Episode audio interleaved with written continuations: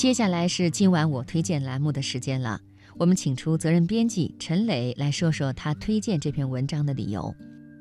每一个人都有需要证明自己的时刻，质疑也好，挑衅也罢，都是不可回避的矛盾。证明自己有两条路可以选，你可以哭哭啼啼的扮可怜，也可以凭借自己的实力和能力去解决问题。人们在遭遇误解之后，第一反应往往是辩解。可是，要想真正的证明自己，还需要付出实打实的努力。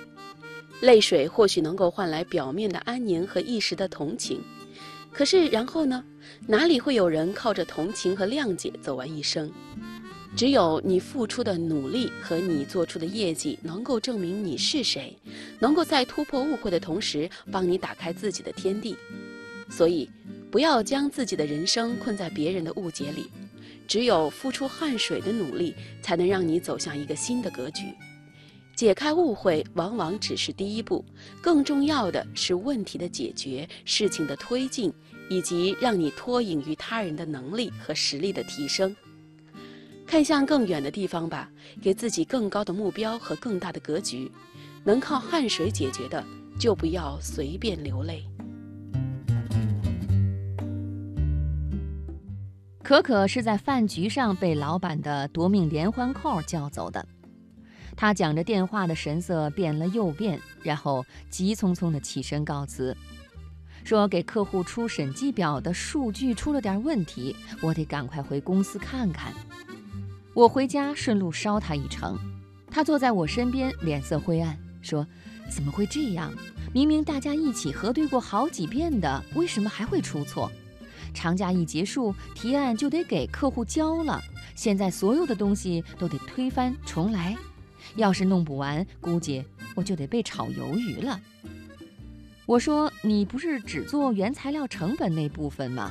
只要你这部分数据没问题，那就不是你的事儿啊。”他说：“是这个道理，但是老板既然找了我，就是我一个人的问题。”他还说：“在这个项目组里，我算新人。”老板本来就不是很信任我，这次报表出了错，还不知道他心里怎么想呢。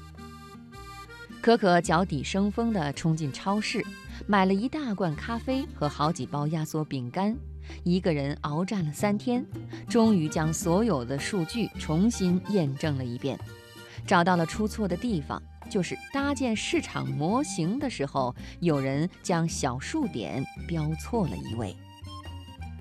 他将整个报告都修改了一遍，不仅仅是错误的数据，连排版和图标颜色都重新进行了调整。看着邮件发送成功的那个绿色的小图标，可可才终于吃上三天以来的第一顿热饭。我问：“哎，明明问题不在你这儿，还只找你一个人回去加班，你怎么不跟老板说清楚啊？”可可说：“那怎么说呀？”一把鼻涕一把泪的诉苦，自己有多委屈多辛苦，替别人补了窟窿吗？他笑笑说：“我相信老板还不瞎，这些事情应该看得明白。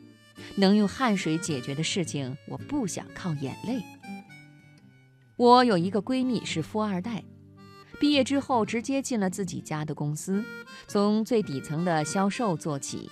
刚开始的时候，没人知道她的身份。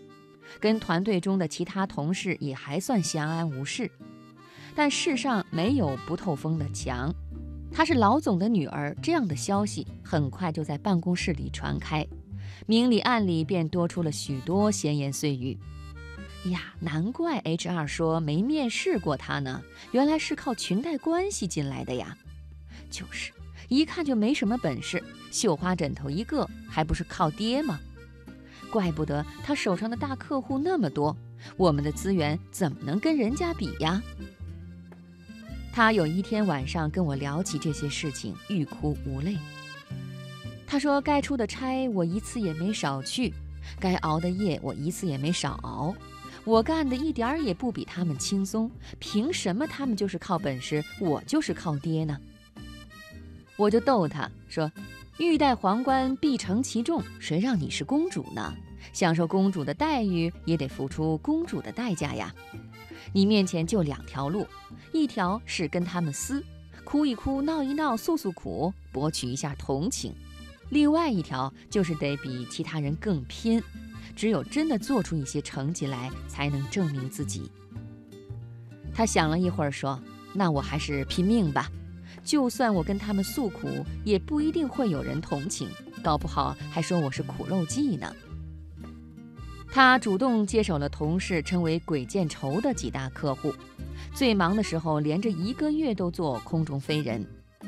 他熬了几夜做的市场分析模板，成为了公司的规范流程。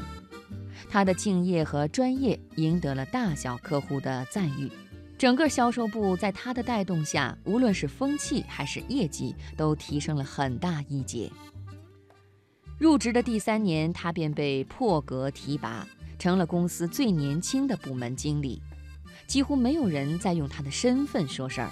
他有多拼命，又有多优秀，是有目共睹又有数据可证的事实。